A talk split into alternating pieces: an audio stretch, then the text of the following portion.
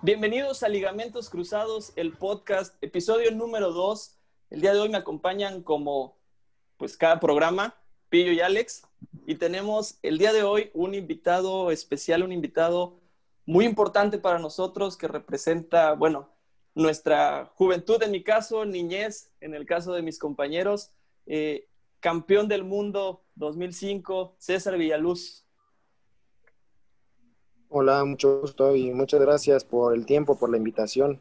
Un saludo a todos. Por... pues muchas gracias este, a ti, César, por, por, el tiempo que, está, que te estás tomando para, para este, estar con nosotros en este, en este pequeño podcast. Y pues... Vamos bueno, a vamos a empezar. Ahora sí que vamos a empezar por el inicio de todo. ¿Cómo llegas? O sea, porque muchas veces nosotros te vemos en la tele, los vemos ustedes, y también somos jóvenes ¿Cómo llega César Villaluz a jugar un Mundial Sub-17? ¿Cómo te convocaron o cómo pasa todo eso?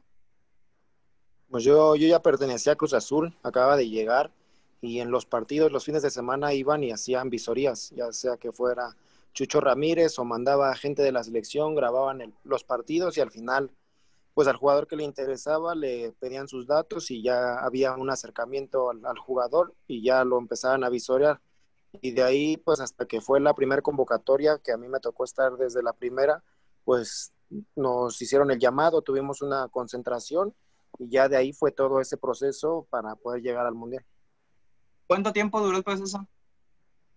pues el primer llamado fue a los 12 13 años y el mundial fue pues antes de los 17 casi fueron cinco años de de estar concentrado, de, tener algunas giras, algunos partidos. Eh, fue el primer, la primera selección que tuvo un proceso largo y pues dio resultado y de ahí en adelante pues ya se trabajó más en, ese aspecto con las selecciones menores. Procesos largos.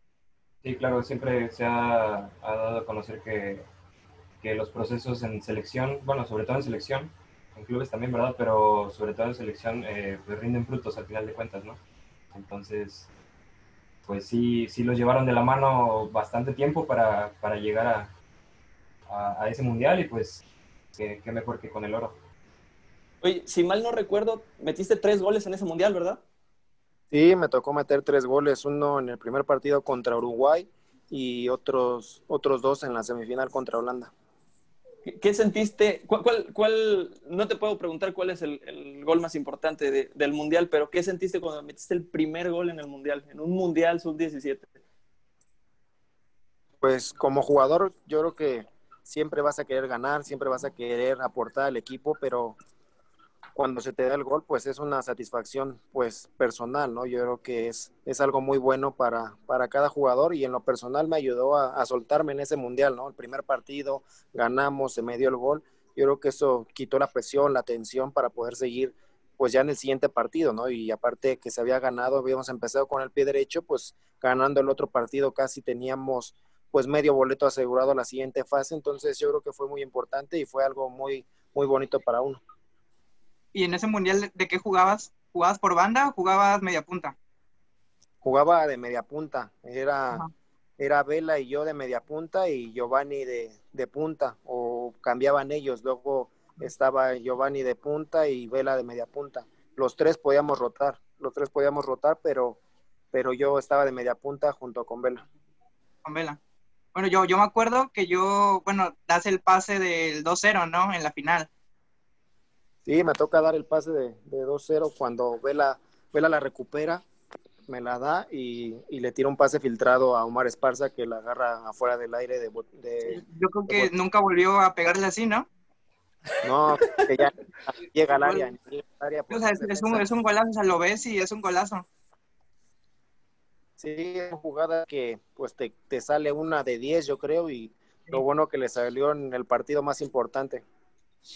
Sí es. Yo, yo pienso que ustedes, o sea, tu generación, esa generación 2005, fue la que más, aparte que fue la primera que surgió y que nos emocionó a todos, pero también fueron los que a los que mejor le fue, ¿no? O sea, muchos de ustedes o casi todos sí terminaron consagrados en primera división.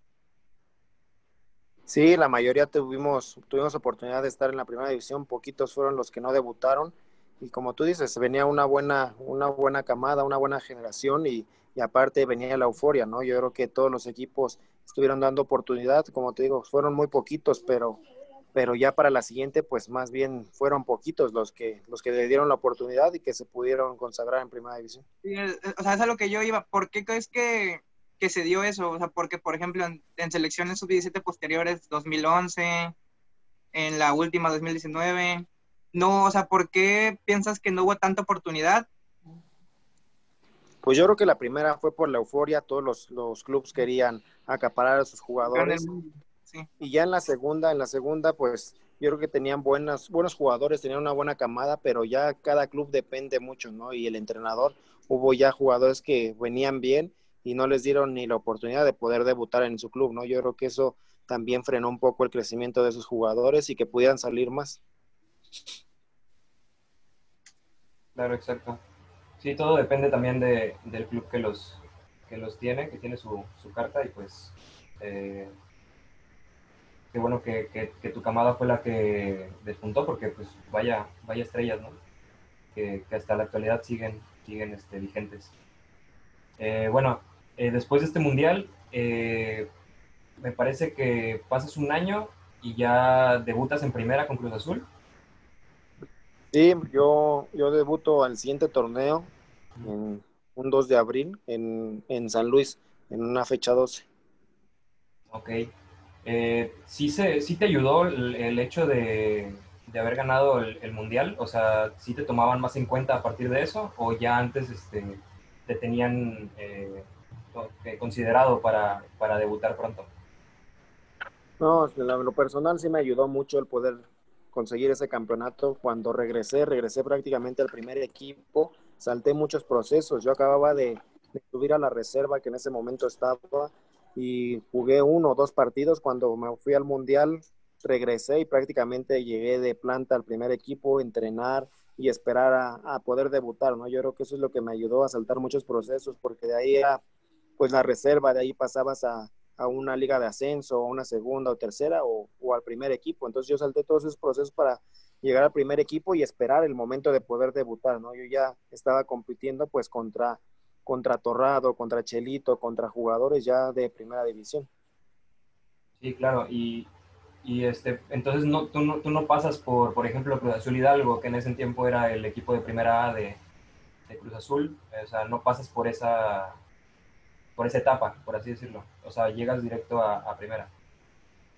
No, yo llego directo a primera y sí, en algunos, en algunos partidos, como yo era, era muy chico, yo podía jugar en todo. Podía jugar en, en la reserva, podía jugar en Liga de Ascenso, podía jugar porque tenía el carnet único. Entonces, cuando no salía a la banca con el, con el primer equipo, jugaba, había veces que jugaba con la reserva y después de la reserva me mandaban a jugar con, con Liga de Ascenso, pero solo en los partidos que no salía a la banca o salía a la banca y no tenía participación, me mandaban a jugar con, con otro equipo para tener actividad.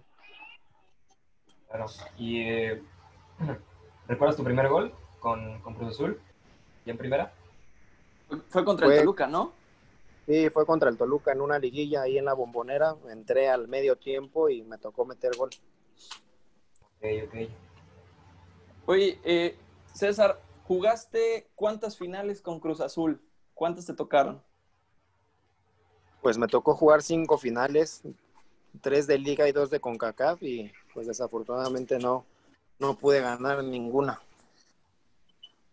Fue, fue, fue un proceso complicado el, el, el, jugar estas finales. Eh, recuerdo, recuerdo bastante todas las finales porque cada, cada, final, conforme iban pasando los años, pues hacían una presión extra para los jugadores y jugadores que en muchas ocasiones iban llegando, no tenían nada que ver con, con toda la historia que venía arrastrando, pero sí es, sí es pesado jugar en el Cruz Azul una final, o sea, sí tienes un grado extra, una, una dificultad el, que diga, no es que llevo tantos años sin, ser campeón? Pues se genera una presión extra y hay una presión muy fuerte. Como jugador debes de saber manejarla y, al contrario, en vez de verla como presión, pues que sea como motivación, ¿no? Y la presión no era cuando llegabas a la final, la presión era desde el primer, desde el primer partido del torneo, siempre decía, ¿no? Y este año va a ser el bueno y este año va a ser el bueno. Entonces, conforme pues vas avanzando en el torneo, pues, pues se va generando esa presión para, para el equipo, ¿no? De si se vas a quedar campeón o no, pero al final cuando entras a la liguilla yo creo que la afición se mete demasiado y, y es lo que más disfrutas, ¿no? Como jugador, pues vas a disfrutar esos momentos, todos queremos jugar un partido y pues más las finales, ¿no? En ese momento pues ya estadio lleno, ya te van y te despiden al aeropuerto, te reciben en el aeropuerto, pues es una sensación que como jugador pues siempre va a ser, va a ser algo bueno. Fuiste titular en todas las finales, ¿verdad? Si, si no, me acuerdo. En la de Toluca, en la de Santos y en la de Monterrey iniciaste, ¿verdad? Sí, me tocó jugar todas las finales, todas las finales que estuve con Cruz Azul, me tocó jugarlas. La primera fue Santos, luego fue con CACAF con, con Atlante, luego toca la de Toluca, luego ya toca la de Monterrey y toca la de CONCACAF con Pachuca. Y, eh, por ejemplo, eh, ya dejando de lado la, final eh, de, de, 2008 con, contra Santos, antes de eso, son el primer equipo, son el primer Cruz Azul que llega a una final después de 10 años. ¿qué, tal, ¿Qué tal se sintió eso en el vestidor? O sea, ¿qué, qué, qué tanto los, los animaba de todo eso? Porque pues hicieron historia, por así decirlo, porque llevaban bastante, bastante tiempo ya sin llegar a una final y, pues ustedes llegan.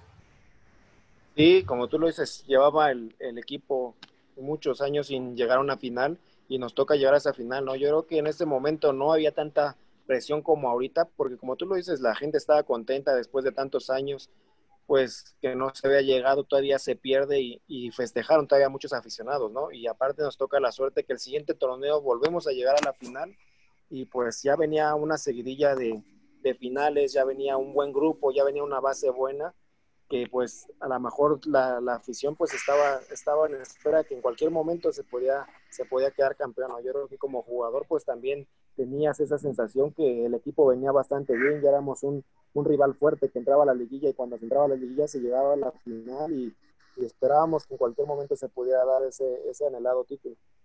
Claro. Y los llevan técnicos diferentes, ¿verdad? O sea, en esas finales, en las de liga son técnicos diferentes. Sí, sí, nos toca una final con un entrenador distinto. Sí, me, me acuerdo que... La primera fue con Marcarián, la segunda fue con Benjamín y la tercera fue con el Ojitos Mesa. De hecho, en ese 2008 llegan dos veces a una final, eh, una para, para clasificar a, Libertadores. Me acuerdo la Interliga, también con Marcarián. Eh, ya se notaba que, que, Cruz Azul estaba para hacer algo diferente a lo que venía haciendo eh, años atrás. Eh, llegan a, esa final contra el América eh, y, se notaba un equipo que de hecho marcaste el primer gol en ese, en ese partido, lo recuerdo muy bien. Eh, sí, ese partido, ese partido, la verdad que estuvo muy bueno. desde ahí se generaba algo muy bueno en el equipo, como tú lo dices. El equipo venía trabajando muy bien y pues al final era Interliga o lo que tú quieras, pero pues era un clásico, era un clásico y toda la afición también en Estados Unidos pues se mete de lleno, ¿no? Yo creo que el equipo venía bastante bien, íbamos ganando, al final nos empatan y en penales, en penales nos dan la vuelta, ¿no? Pero, pero se venía trabajando bastante bien, el equipo venía haciendo muy bien las cosas que al final pues se, empezaron a dar buenos resultados. Claro.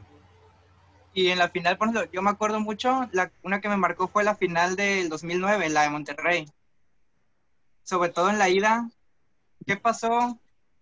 en esa final ustedes iban ganando, ¿no? 6-1 y les dan la vuelta. Sí, la verdad que el equipo venía bastante bien, como te lo digo, venía una base ya. Sí salían y entraban jugadores, pero de a uno, de a dos y se incorporaban muy bien, entraban a sumar. Entonces, en ese momento, cuando estaba el partido, pues íbamos ganando. El, el partido lo estábamos jugando bastante bien. Ya cuando metíamos un gol, a la hora de festejar, pues íbamos al tiro de esquina, donde pues había poca gente ¿Dónde estaban la, gente de ustedes? Sí, donde estaban los familiares o la porra y eso íbamos y ahí cuando festejábamos, pues los que ya llevábamos varias finales, que era Torrado, Rivero, estábamos ahí, decíamos, no, pues no hay que bajar, aquí hay que terminar, hay que terminar la final aquí, hay que sacar una buena ventaja. Entonces se daba un gol, luego el 2-0, luego el 3. Entonces el equipo estaba muy bien, muy bien motivado. Yo creo que en el medio tiempo nos relajamos mucho, ellos hicieron sus cambios y pues ahí el, profe Mesa pues nos dijo que, que mantuviéramos un poco el, el balón, ¿no? Que, que, tuviéramos la posesión, que jugáramos con ellos, pero yo creo que esto nos relajó un poco y, y cuando entramos en el, en el, segundo tiempo ellos hicieron sus cambios, pues ya se la jugaban a todo o nada, ¿no? Metieron a Santana, Carreño, y pues ya todos delanteros y metieron el gol y se empezaron, se empezaron a crecer y nosotros dejamos de, ir a, atacar para poder terminar el partido. ¿eh? Y de hecho te cambian, ¿no? O sea, me acuerdo que sales, tú un jugador de, delantera de arriba y entra Alejandro Castro. Sí, me, me toca salir al final del partido pero pues yo sentía en el partido que pues ellos ya estaban sobre de nosotros, entonces en cualquier momento los podíamos agarrar en un contragolpe y, con un gol los matábamos, los matábamos porque ellos, ellos a eso iban, a, buscar un gol para meterse a la final otra vez, entonces se crecieron y nos dieron la vuelta de vez. ¿Y nunca, nunca te llegaste a enganchar con, algún aficionado en, las finales sobre todo? Porque, pues digo, yo como aficionado veo y puedo gritar lo que sea a los jugadores y pues sé que ellos no van a hacer nada. Pero ustedes abajo, con la presión que tienen en el terreno de juego y aparte estar escuchando mentadas de madre, ¿no, no te daban ganas pues, de salirte o de brincar y aventarle ahí, de tirarte, darte un tirito con ellos? Pues la verdad que a mí cuando estoy en Cruz Azul casi no me gritaban, era más apoyo y todo, y pues sí, lógico que uno también le, le da coraje y eso, pero pues como que era en general, ¿no? No era, no era como personal y eso, pero pues en ese momento, pues quién sabe cómo hubieras reaccionado, ¿no? Yo creo que todos estamos con el coraje, todos queríamos ganar y, y por eso luego explota algún jugador, ¿no? Por, por todo el coraje que trae del partido. Claro, y de hecho tú eras, como dices, eh, a eran al que más apoyaban o de los que más apoyaban porque yo, yo me acuerdo, yo soy americanista, te lo digo, pero teníamos miedo. O sea, era, era un desborde de Villaluz, era peligro. O, tú dentro del área era también, este, era posibilidad clara de gol por mucho que te estuvieran marcando, la verdad. Eh, no, pues me, acuerdo de ese, de ese gol que te digo en, Interliga. Eh, no recuerdo bien quién llega a línea de fondo y llega solo tú llegas solo, pero porque te desmarcas, no porque te estuvieran haciendo una mala marca, sino porque tenías esa hambre de gol o tienes esa hambre de gol que, te caracteriza y que, no es cualquier cosa, ¿no? Sí, la verdad que, me tocaba cerrar bien de la banda hacia el centro y había veces que, me perdía al que me estaba marcando y ya llegaba, llegaba por atrás casi, casi para empujarla, como en, este, en el Interliga me toca cerrar y, y empujarla. En Cruz Azul jugaste más en banda, ¿verdad? Que, el media punta. Jugaba, jugaba por la banda, pero con la mayoría de los entrenadores, a lo mejor excepto con el Ojitos, tenía la libertad de meterme al centro. Entonces yo jugaba en un, un, media punta en porque jugaba por la banda, o podía ir por la banda o me metía al centro de media punta y ya cuando me metía al centro le abría el espacio para que, pues, para que pudiera pasar el lateral jugabas en banda. ¿Quién, era tu compañero de lateral? ¿Tú todo adelante? ¿Quién estás de ti? Me tocó, mucho tiempo con Bonet, Bonet del paraguayo. Ah, Entonces él estaba de lateral y yo estaba de volante. Entonces había veces que yo jugaba de volante por derecha o por izquierda. Y ya si jugaba por izquierda estaba Rogelio Chávez, luego ya estaba Jimmy, estaba Fausto. Pero por lo regular casi siempre jugaba de volante y, me tiraba hacia el centro. Me pedían que me de hecho, ese, ese equipo de Cruz Azul que, que llega a las finales eh, era un equipazo, la verdad, ¿eh? O sea, estaba muy bien conformado, muy bien eh, por todas las líneas, estaba, estaba era fuerte, era, era muy fuerte, según, según recuerdo. Y varios jóvenes, ¿no? Porque estabas tú, estaba el Cata, Rogelio Chávez. Había, había una, una buena camada también de fuerzas básicas y había una base ya de, de jugadores experimentados, ¿no? Pues estaba, cuando yo llegué, pues estaba Camona, estaba Galindo, estaba Osorio, estaba Torrado, y pues sí, salieron Mercata, salió Chuletita, salió Rogelio Chávez, Lugo, entonces Edgar Andrade, entonces había un conjunto de gente nueva con, con, gente de experiencia, pero la verdad que los jóvenes tenían mucha calidad, ¿no? Y yo creo que eso también ayudó porque muchos, muchos también despuntaron de esa camada. Claro. Eh, ¿Te toca estar en selección, eh, selección mayor? Ah. Sí. Sí, me toca, me toca estar en todos los procesos de, pues de selecciones, desde la sub, sub 15, sub 17, sub 20 me toca ir al mundial, me toca el preolímpico y, y antes de ir, al de ir a la de preolímpico ya ya había sido convocado a la selección mayor. También fuiste a los Panamericanos, ¿no? Sí, también, también me tocó, me tocó estar en los Panamericanos. Ahí, ahí, ahí se llevaron medalla, sí, de bronce o de... creo que fue de bronce. Creo que fue de bronce. Eh, te toca estar en este proceso de, de Hugo Sánchez para, para, en el preolímpico. ¿Qué tal, qué tal se vivió aquel, aquel preolímpico? ¿Cómo, cómo, ¿Cómo se vivía dentro del vestidor esta presión de llegar a, a jugar el último partido y tener que meter una diferencia de cinco goles, si mal no recuerdo? Pues, pues fue un, un preolímpico donde la verdad había una generación muy buena. Nunca había habido un, una selección de un preolímpico que todos los jugadores ya estuvieran pues consolidados en la primera división, todos tenían un lugar en el cuadro titular de su club. Había jugadores que ya habíamos jugado en selección mayor y pues lo que se esperaba era que el equipo ganara medalla en, las Olimpiadas. Yo creo que nunca se, se no, nunca pensaba la afición en, en pasar el yo creo que a nosotros se nos va el preolímpico desde el primer partido que, que nos sumamos a tres y pues conforme íbamos avanzando pues pues teníamos menos menos margen de error entonces en el partido anterior antes de, de que jugáramos contra Haití pues había goleado había goleado el no me acuerdo quién fue si fue Guatemala o quién fue que goleó. Entonces nos obligaba a nosotros a, a, pues a golear, a meter más de cinco. Y pues la selección estaba, estaba bien, estaba tranquila, sabíamos que teníamos la capacidad de meter eso. Y sí, pues el equipo salió bien, metió los goles, pero desafortunadamente nos metieron uno que fue lo que nos cambió todo.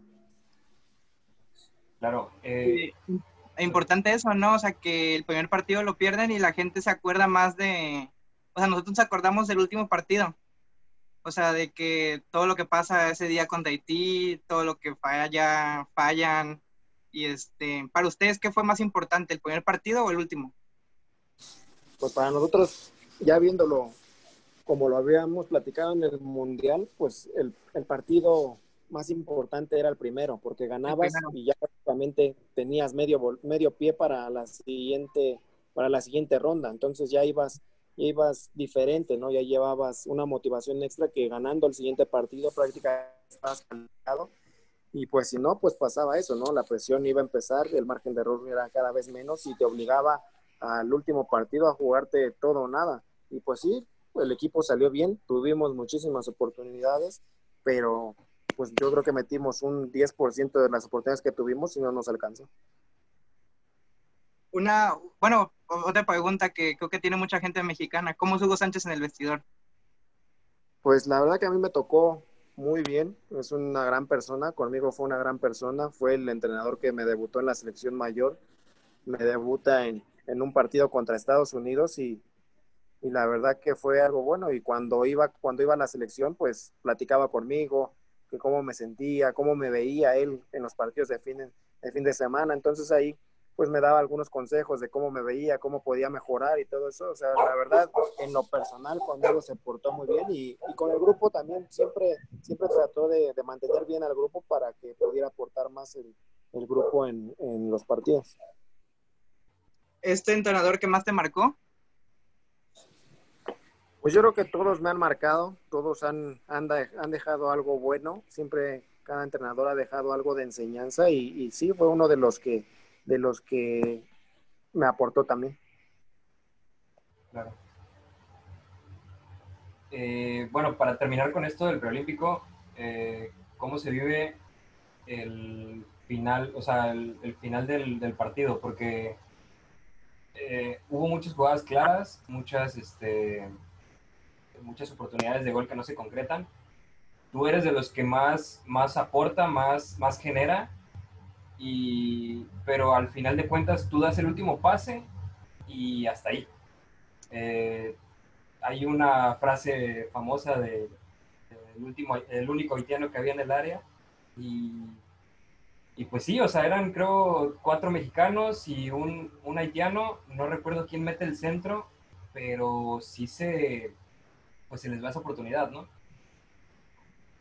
Sí, pues la verdad que el partido era como un interescuadras, la agarrábamos y, llegábamos a línea de fondo y, y, era como tú dices, tres contra un defensa, tres contra el portero. Me tocaba a mí llegar por la banda y casi, casi siempre tirar el centro, tirar el centro a los delanteros, pero yo creo que estábamos muy, muy ansiosos, muy ansiosos, muy ansiosos, no teníamos la calma que muchas veces la parabas y sacabas al portero y se la dabas al otro compañero para que la empujara, ¿no? Pero en ese momento de ansiedad, pues no te hacía pensar con claridad, ¿no? Yo creo que, pues al final del partido todos sabíamos que pues era un fracaso rotundo por la generación que llevábamos, ¿no? Por lo que se esperaba que, que pudiéramos pelear algo importante en las Olimpiadas y, y, pues no quedaba de otra más que dar la cara, ¿no? Así como como se dio la cara cuando nos fue bien, pues ahí teníamos que dar la cara, ¿no? Y así es el fútbol, ganas o pierdes, esta vez nos tocó perder y teníamos que, salir a dar la cara y seguir adelante, ¿no? Que pues prácticamente teníamos que regresar a nuestro club.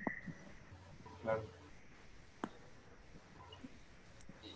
Y, bueno, eh, para no quitarte más tu tiempo, eh, César, eh, el último tema que queremos tocar contigo es, desde tu punto de vista como un jugador ya maduro, un jugador este, ya experimentado, eh, ¿cómo ves los procesos de selección que ha habido de unos años para acá? O sea, ¿qué, qué tal, ve, qué tal ves, por ejemplo, el proceso actual de, del Tata? Pues yo creo que en selecciones menores ya México es una potencia, se ha trabajado muy bien. Se estancó un poco cuando quitaron la regla del menor y, y casi ya no debutaban jóvenes, ahí se estancó, había, había selecciones que no pasaban ni al mundial, regresó la, la regla del menor y México sigue punteando, ¿no? En selecciones menores ya es potencia en sub-17, en sub-20 ya también tuvo medalla, en Olimpiada ya tuvo medalla, pero yo creo que hace falta un poco el seguir ese proceso para una selección mayor, ¿no? Yo creo que los jóvenes ya mostraron que, que, tienen capacidades, entonces llevarlos poco a poco para que puedan llegar a esa selección mayor y no se pierdan tantos jugadores, ¿no? Yo creo que México ha exportado muy buenos jugadores, ahora veo una buena camada, veo jugadores ya consolidados en Europa, jugadores que son importantes en su club y pueden hacer diferencia en selección mayor, ¿no? Ojalá que, México pueda seguir creciendo y que ahora este proceso pues les pueda ir mejor. Sí, y, definitivamente creo que este es el momento, si no mal, mal recuerdo, en el que más eh, jugadores mexicanos están en el extranjero, eh, en Europa, y, y, la mayoría están, pues es, es, un proceso que son, son chavitos, bueno, 19, 20 años, cuando antes para irte a Europa tenías que pasar por, un proceso larguísimo y normalmente era después de irte a un mundial, después de, que profesionalmente ya te habías consolidado en México y ahorita casos como, como Laines, eh, como pues el, Tecatito ya se fue un poquito más grande, pero emigró inmediatamente y, y bueno, eh, pues el Tecatito es uno de los, de los ejemplos, de los mejores ejemplos de, los mexicanos que están ahorita en Europa y tienen una carrera consolidada. Sí, yo creo que, que, antes pues muchos iban y iban a equipos que estaban peleando el descenso. Por lo regular los que iban descendían y regresaban a México, pero descendidos. Ahora tú ves y como tú dices, o sea, Lainez yo creo que es el jugador entre los más jóvenes que ha ido. A lo mejor no ha tenido la actividad que todos quisieran, pero pero va en un proceso, ¿no? Y yo creo que va a tener un crecimiento muy bueno, pero tú puedes ver a Tecatito, ahora ya es figura en su club, en su país donde está jugando. Raúl Jiménez también ya es figura, ya es una potencia. El Chucky va muy bien. Desafortunadamente, pues el futbolista pues batalla mucho con ese tipo cuando es cuando hay entrenadores, ¿no? Hay que para un entrenador es, es, muy bueno, para otro es muy malo, para otro más o menos, y, y eso te estanca también, ¿no? Él, él, venía con un gran, un gran nivel, venía con un paso muy bueno, y, y ahora que, que, tuvo ese torneo lo estancó un poquito, ¿no? Pero su calidad ahora ha hecho que, que, se haya ganado más minutos, y eso también es importante para él, ¿no? Para que tenga un crecimiento mejor, pero yo creo que ahora ya todos los jugadores que han ido, pues, pues son importantes en su club y son importantes en su liga en Liga MX, ¿a quién ves? O sea, ¿qué joven, qué promesas ves que, puedan llegar lejos? Por ejemplo, se habla mucho de Charlie Rodríguez, de Macías, Marcel Ruiz. ¿A quién ves tú? A mí, me gusta mucho Córdoba. Siento que es un jugador que, ha venido de menos a más y, prácticamente en algunos, en algunos partidos ha echado al equipo al hombro y aparte, pues en América no es nada fácil, ¿no? Y aparte tiene muchas figuras y ya es un jugador sobresaliente, es un jugador que ya es titular, que ha hecho las cosas bien y, y yo creo que va a llegar a selección mayor también muy rápido. y que lo mueven, ¿verdad? Por ejemplo, lo han puesto de volante, lo han puesto de punta, incluso en lateral, y ha rendido bien. Sí, sí, es un jugador que, que es, es, muy bueno, yo creo que se adapta a cualquier posición y, y, por las características para algunos entrenadores lo ponen en una posición, en otra, pero yo creo que él, por la calidad que tiene, se le facilita. Sí, claro, sobre todo eh, su polivalencia y su, este, que, es ambidiestro, porque le pega bien con las dos. Y, y pues sí, es, es una, una, joven promesa. Eh, tenemos una, una, pequeña dinámica para ti, este, ahora sí como, como último punto. Eh, si tuvieras que hacer una reta de Foot 7 con, con tus seis este, mejores compañeros o los que te, con los que mejor te llevabas, no sé, o sea, ¿a quiénes pondrías en ese, en ese Foot 7? Un portero y pues, cinco compañeros más. Pondría a, Conejo de portero.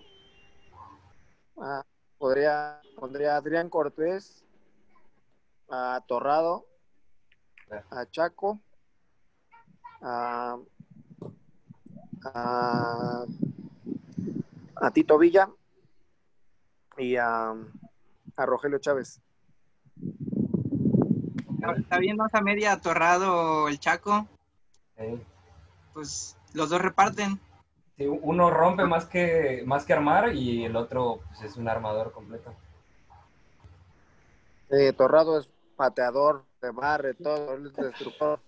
O sea, uno reparte balones y uno reparte pues lo que sea, ¿no? Patadas. Patadas.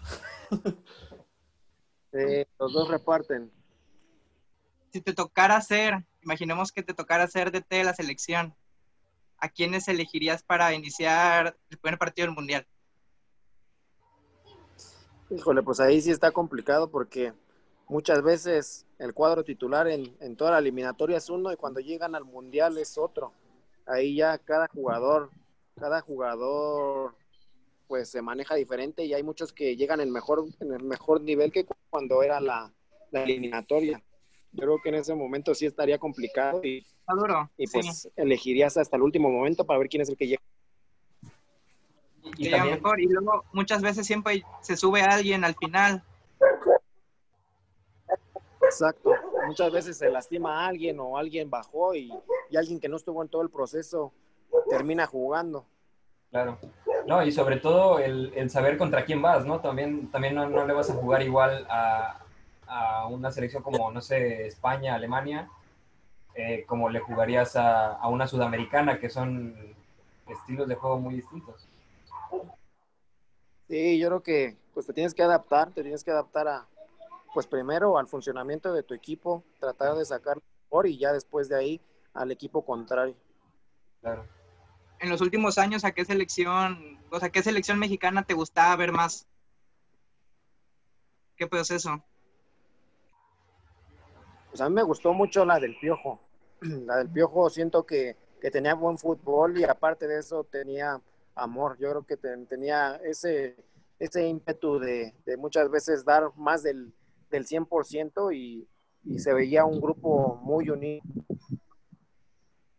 Claro sí, era un equipo con garra, ¿no? O sea, con, con, ese, con ese plus. Y pues, este, entonces te, quedas con la del piojo. Eh, ¿qué, ¿qué, crees que, aparte de, de la garra, eh, que, que, haya sido un, una, un diferenciador de ese, de, ese, de ese equipo? Porque sí tenía mucho ánimo, pero aparte buen fútbol, ¿no? O sea, era, sí, era tenía una selección muy buena. Tenía un buen fútbol, tenía un buen funcionamiento y, y yo creo que, que, lo que ha hecho muy bien el Piojo en todos sus equipos es buen manejo de grupo. Yo creo que había un grupo que se veía que disfrutaba los partidos, como tú dices, eso le hacía dar el extra. Hay veces que cuando, cuando tú te sientes bien, pues, pues das más del extra. No sé, es, es algo psicológico, no sé, que cuando alguien está disgusto, por más que quieres dar el 100%, no lo das, no lo das, no sé por qué, pero, pero ese equipo se veía muy bien y, y aparte de que se veía bien, tenía buen fútbol. nos ilusionó como en muchos años no estábamos tan ilusionados. Sí, y aparte estuvo a, punto de poder, poder pasar al famoso quinto partido. Sí, sí, sí. Lo recuerdo todavía. Oye, ¿qué viene para qué viene para, para César Villaluz en este lo que resta del 2020? ¿Cuáles son tus futuros proyectos?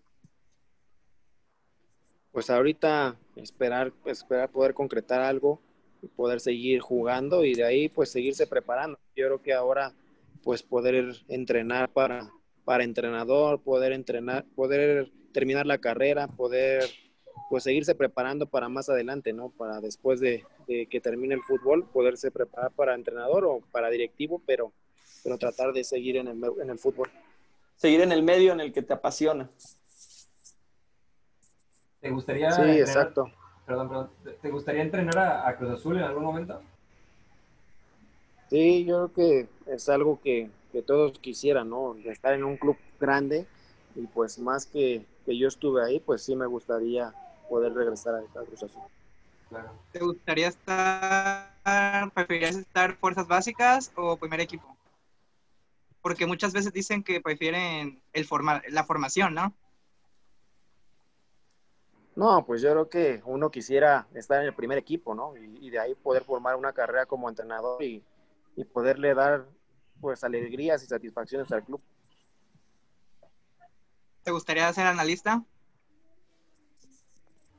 Sí, también, también no se descarta. Yo creo que eso, eso también te ayuda mucho. Ves el fútbol diferente y aprendes a, a leer pues cada partido. Claro. Pues muchísimas gracias por tu tiempo. Sabemos que es algo complicado, pero bueno, gracias a, la tecnología podemos estar conectados y créanme que estamos viviendo un sueño. Nosotros tres que empezamos el proyecto, si supieras cómo iniciamos fue, oye, este, quiero platicar de fútbol y nos metieron un grupo de WhatsApp y, oye, bueno, vamos a hacerlo.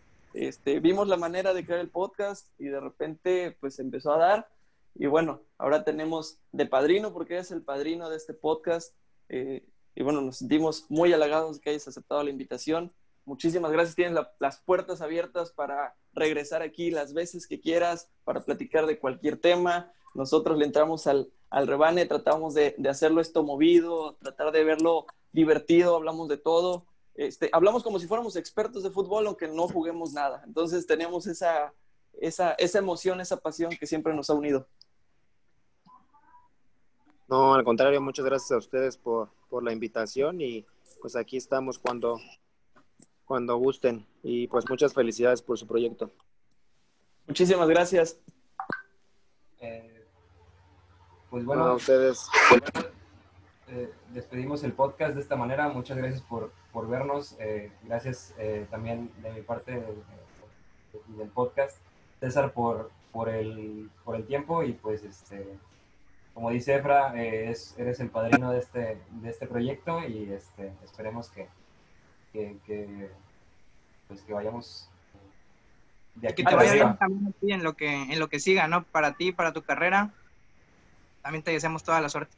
Claro, todo el éxito del mundo para, para ti. Eh, que logres tus metas, tus objetivos y, que, sigas como, como lo que has sido hasta ahora, como un, gran jugador y en su momento un gran, un gran técnico.